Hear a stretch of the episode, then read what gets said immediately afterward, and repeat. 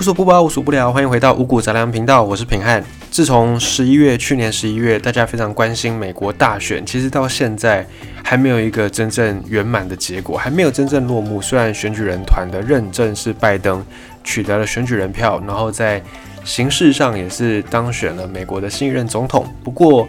整体事件其实蛮扑朔迷离的，到现在大家也不不太敢笃定拜登上任之前会不会再有什么样的变数。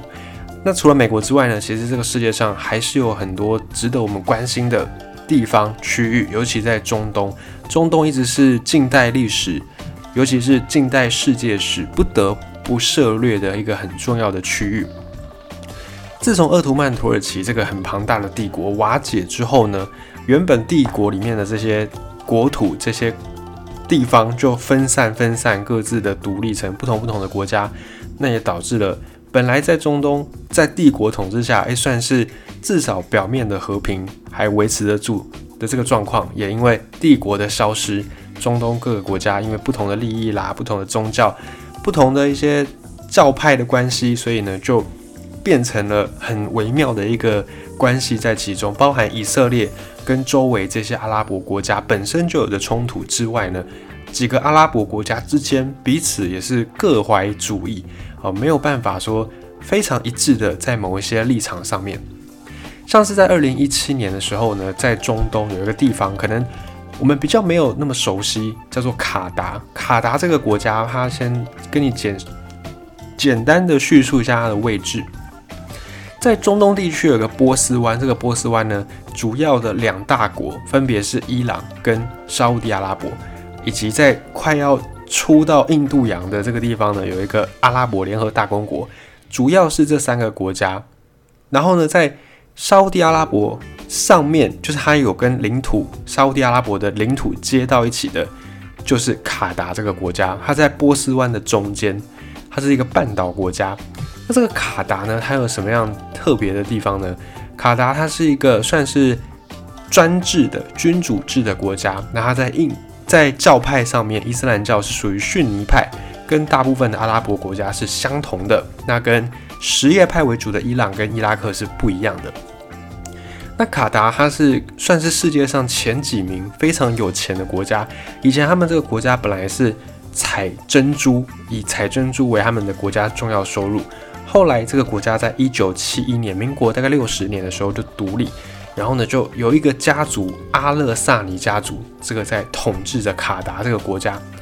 那卡达他在后来呢，发现了石油，发现了天然气，他们的天然气储备量是全世界来说第三名。这个天然资源的发现呢，也让卡达这个国家财富一跃而上。因为有很庞大的财富，所以他们的社会发展啊，社会福利制度也都非常的高。根据一些人类发展指数的调查。卡达这个国家在所有的阿拉伯国家里面，这个数字是最高的。它也是阿拉伯世界一个中间分子，一个重要力量。然后之前在阿拉伯之春这个浪潮当中呢，卡达也有支持好几个叛乱团体。明年二零二二年，他们也要举办世界杯足球赛，虽然不知道能不能够顺利的承办，但是卡达要举办世足这件事情是整个阿拉伯国家的第一次。就是在阿拉所有的阿拉伯国家里面，卡达是第一个办世足的国家，也因此呢，你就可以可见一斑，看到这个国家在整个世界的地位大概是什么样子。虽然他们的国土不大，就是一万一千五百八十六平方公里，比台湾呢可能还要再小，人口也没有很多，大概就是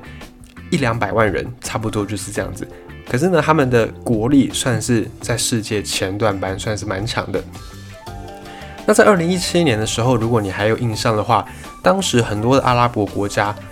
高达七个国家跟卡达宣布断交。当时候整个新闻呢铺天盖地，闹得非常的大，然后也会让人家想问说：诶，卡达过去感觉都是跟这些阿拉伯国家麻吉麻吉的，为什么突然会被人家宣布断交呢？到底是做了什么事情呢？在二零一七年那个时候，以沙地阿拉伯、阿拉伯联合大公国为首的几个国家呢。就陆续的跟卡达断交，因为他们谴责卡达资助了一些恐怖组织，造成区域的不稳定。刚才有稍微跟你讲到，在之前的阿拉伯之春，就是各个阿拉伯国家里面都开始有人民上街头，然后抗议独裁者嘛，抗议政府，然后抗议各项的制度不公平，有点要革命的那种感觉。那当时卡达呢，就是仗着他们有钱啊，就拿这些钱去资助一些外界说是叛乱团体，就资助这些团体，然后呢，引发了中东世界的一种动荡不安。虽然不是他们去教唆的，可是呢，你有出钱嘛，你就是等于是有那种共犯的感觉。也因此，当时候沙地阿拉伯啦、阿联啊这些国家，他们都陆续的跟卡达断交。那这个两个在阿拉伯世界的老大哥沙地跟阿联这两个老大哥都已经出面断交了，哦，其他这些周围的国家呢也纷纷宣布，包含巴林这个国家，还有马尔蒂夫也都断交，就是谴责卡达资助这些恐怖组织。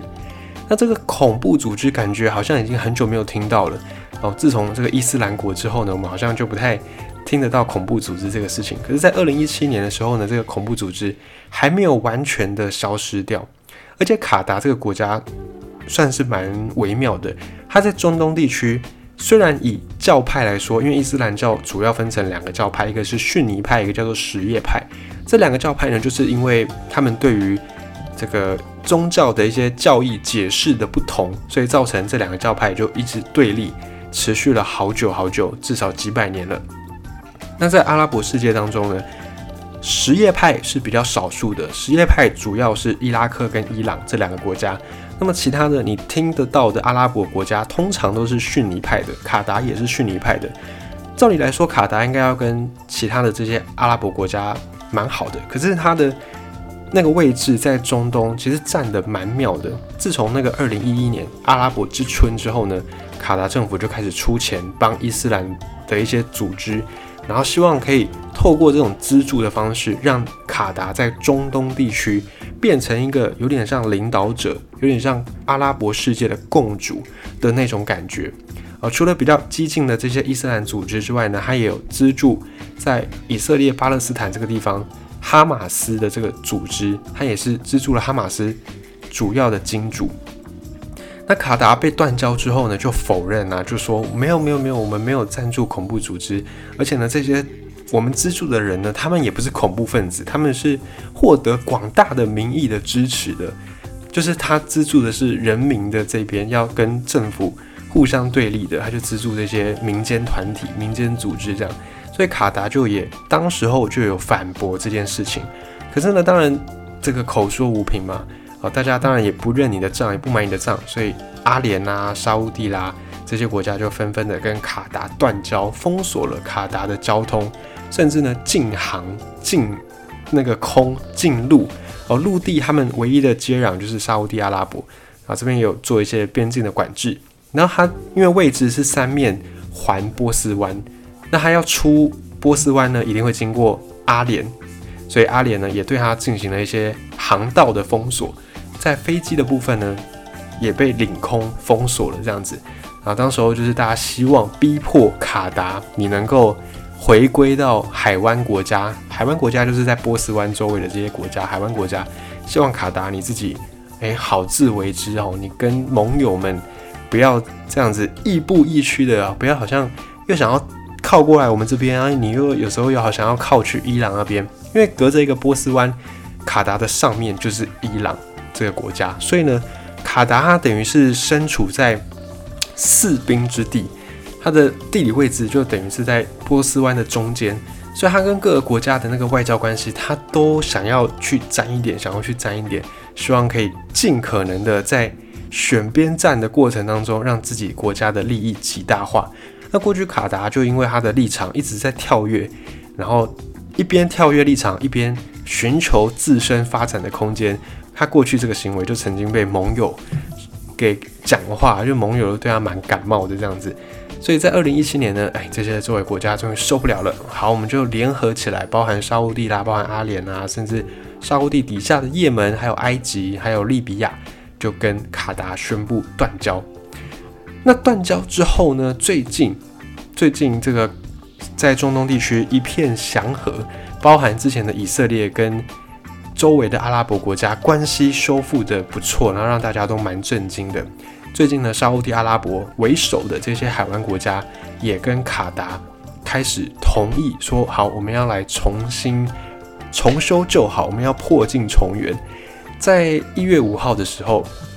沙地阿拉伯在西北边有一个城叫做欧拉城，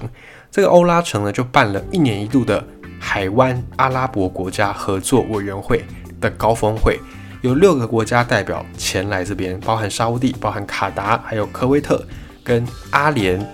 还有阿就是阿曼跟阿联，然后还有巴林这六个地方一起来参加这一项高峰会，然后签署了。欧拉宣言，欧拉这个城市的宣言，欧拉宣言正式的宣布，以上这些阿拉伯国家跟卡达的外交关系要来逐步的修复，逐步的恢复。第一步就是先解除之前对卡达进行的陆海空封锁。但是这项欧拉宣言，它讲是这样讲，讲是说要重修就好，但是它没有一个明确的时间点，就它也没有跟你说几年几月。几号要来重新的按照这个进度来去造表操课？欧拉宣言上面是没有记载的。但是呢，在形式上，在意义上呢，这个都象征是一个重大的突破。那么卡达他们也说会暂时停止跟刚刚讲到的那些阿拉伯国家打国际官司。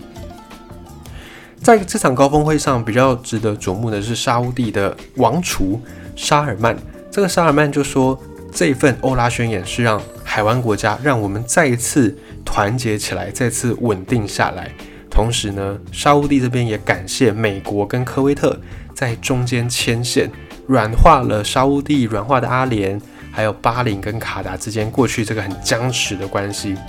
那为什么这些国家突然在三年半的冷战之后要又要团结一心呢？因为现在伊朗开始在。就是在酝酿了。伊朗之前因为核子协议的关系，呃，就是各个国家之前有几个国家一起出面，然后来签署这个伊朗核子协议，就是限制伊朗说，哎，你们伊朗，你们有这个核子的技术没错，可是你们不要去乱用这个技术，你们不要去提炼这个太浓缩的铀，哦，不要想要去做核弹这件事情。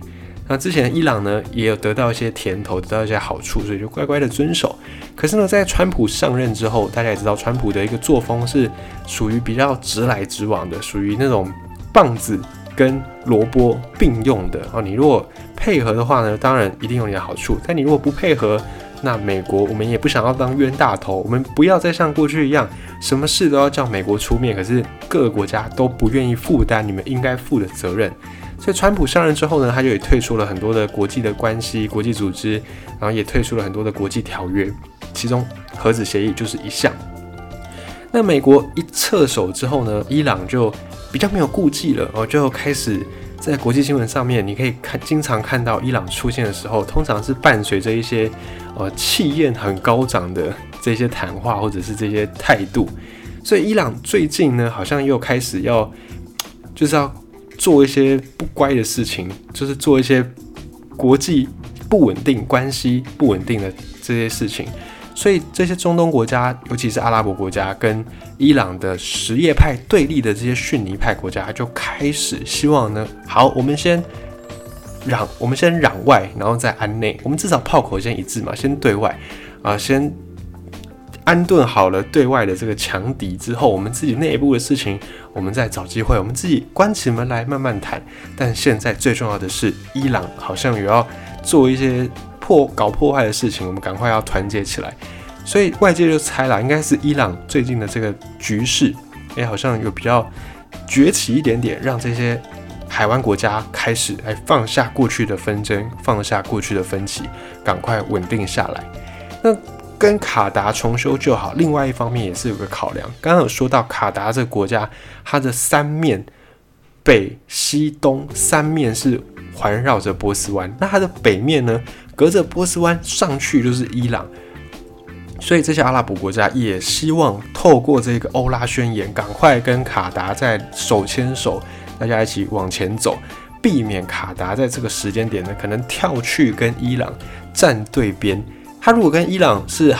呃一起的话呢，其实对这些阿拉伯国家来说是蛮危险的，因为卡达的南部直接跟沙乌地有接壤，那它的旁边呢有巴林有阿联，所以如果卡达跟伊朗是一个鼻孔出气的话，这些阿拉伯国家会觉得哎芒刺在背。尤其现在在中东这边的局势呢，土耳其还记得先前平安有跟你讲过，土耳其跟希腊之间在去年的时候也有很多的纷争，很多的争执，因为塞浦路斯的关系。那么土耳其现在的领导者叫做埃尔段，这个埃尔段他也是希望可以让土耳其再次伟大，希望可以让土耳其回到过去鄂图曼土耳其帝国那个时代的荣光。就是不要再当人家的小弟了。那之前土耳其是一直想要加入欧盟的，所以有变成，因为你有求于人嘛，你想要加入欧盟，所以你就会变成在很多事情上面呢，你会不断的自我牺牲，不断的退让。但是土耳其在埃尔段上任之后，也改变了这样的一个做法。好，如果加入欧盟，你不让我加入，好，那我也不要配合你。像之前的很多的难民在叙利亚这边内战的难民，就通过土耳其，然后进到欧洲去。造成很多欧洲欧洲的国家就不爽，因为这些难民、战争难民进来之后呢，诶，对当地的社会啦，对当地的工作造成一定程度影响，所以之前很多欧洲国家就不太高兴。虽然欧洲的欧盟的主导者德国这个老大哥，之前梅克尔就是德国主政者，他是希望说我们要人道，我们要救援这些难民。可是呢，德国你天高皇帝远，你跟叙利亚隔那么隔那么远。那这些难民呢，都是我们东欧国家在承担，像是匈牙利啦这些周围的国家在承担。那这些东欧国家第一线国家就觉得很不爽啊，他说：“哎，德国你这站着说话不腰疼啊？那不然你也接收一些难民啊，这样我们才有才说得过去嘛。不然你一直口头叫我们要人道救援，人道救援，结果你自己都不收，这样子说不过去。所以德国也没办法，好吧，那就只好也接收一些难民。”那这些战争难民到了德国之后呢，也对当地的社会、当地的一些不同的工作机会也都造成了影响。所以很多德国人呢也觉得，我们自己经济都已经不太好了，然后你又要接纳这么多难民，实在是也不行。然后就酿成欧盟内部有一些分歧，这个分歧到现在还没有完全的修复。于是呢，土耳其就在这个背景之下。之前就说好啊，那我们要我要加入你们欧盟，你们不给我加入是吧？那我就开放我的边界，让这些难民通过土耳其直接去到欧洲。反正呢，这些难民就是希望可以到一个更安定、更有福利的社会去。那你们欧欧盟、欧洲就是这样的一个地方吗？他们也不可能留在我土耳其啊！我就开放我的边界，让这些难民经过我去到你们欧洲去，这样子，然后就以此为要挟了。反正就是跟欧盟之间呢开始玩起了博弈。不再像过去那样子，就是为了要有求于你们欧洲，为了要加入欧盟，然后就牺牲自己很多的一些权益，牺牲自己很多的机会，不断的在退让。在埃尔段上任之后，土耳其现在的当政者，埃尔段上任之后呢，土耳其也不走过去的这个温良恭俭让路线，该怎么样就怎么样，一切都是以土耳其的利益为主。那刚才讲到土耳其，因为土耳其这几年呢，也开始想要在中东这边。取得一些话语权，想要当这边的有点像共主这样的感觉，所以他之前呢也有在叙利亚战争这边呢做了一些立场的选择，然后还有之前跟希腊之间的纷争，现在他也想要去拉拢卡达，就是土耳其跟伊朗走的比较亲近啊。对于这些阿拉伯国家来说，阿联或者是沙地，他们一方面要对付土耳其，要防范土耳其，一方面呢又要防范。伊朗，所以两头烧的状况之下，当然是希望卡达能够安分一点。至少你不跟我们很骂街，你至少不要站去敌人那边。现在的阿拉伯国家、波湾国家就开始在拉拢卡达，希望呢可以把中东这边的局势大致上稳定下来，不要开很多条战线。因为沙地一方面现在又还要应对在以色列这边，虽然以色列已经跟阿拉伯国家算是。暂时性的稳定下来，可是呢，它毕竟还是跟阿拉伯国家不同宗教的，他们是属于犹太教，犹太人哦，毕竟跟我们阿拉伯国家不是一个世界，所以在中东地区目前看似好像有一种表面的和平、表面的稳定，但其实底下真的是暗潮汹涌。至于中东未来的局势会怎么走呢？以色列会就此放下跟阿拉伯国家之间的这个？世仇吗？这个百年争端、千年争端吗？又或者是土耳其会崛起，变成了一个像俄罗斯那样子很厉害的存在，就是欧洲、亚洲两边都套得到，会变成这样子吗？又或者是卡达有没有可能之后，诶选边站，然后不管是选伊朗或者是选阿拉伯国家这边，又会对这个中东局势造成什么样的影响呢？现在都没人说得准。目前中东主要还是要看美国这边下一任的执政者有没有办法去 handle 住中东这边的纷乱，有没有办法去平衡各方的利益。因为现在俄罗斯其实也有点虎视眈眈，中国也有点虎视眈眈，中国也是想要拉拢中东这边的国家，那俄罗斯也有想要拉拢中东这边的国家，再加上美国，所以中东的纷扰，自从鄂图曼土耳其帝国国力不如从前，甚至瓦解之后呢，这一块地方就一直都是百战之地，每个人呢都想要在这边获取最大的利益，因为这边有石油，有天然气。有太多太多的黄金白银在这个地方蕴藏着，谁掌握了中东，谁就等于有了现阶段很大的一个利益，因此大家都想要在这个地方分一杯羹。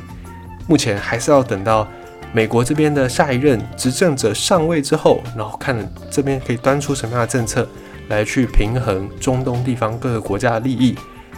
才可能会有比较进一步的，才有可能有比较明朗的一个局势。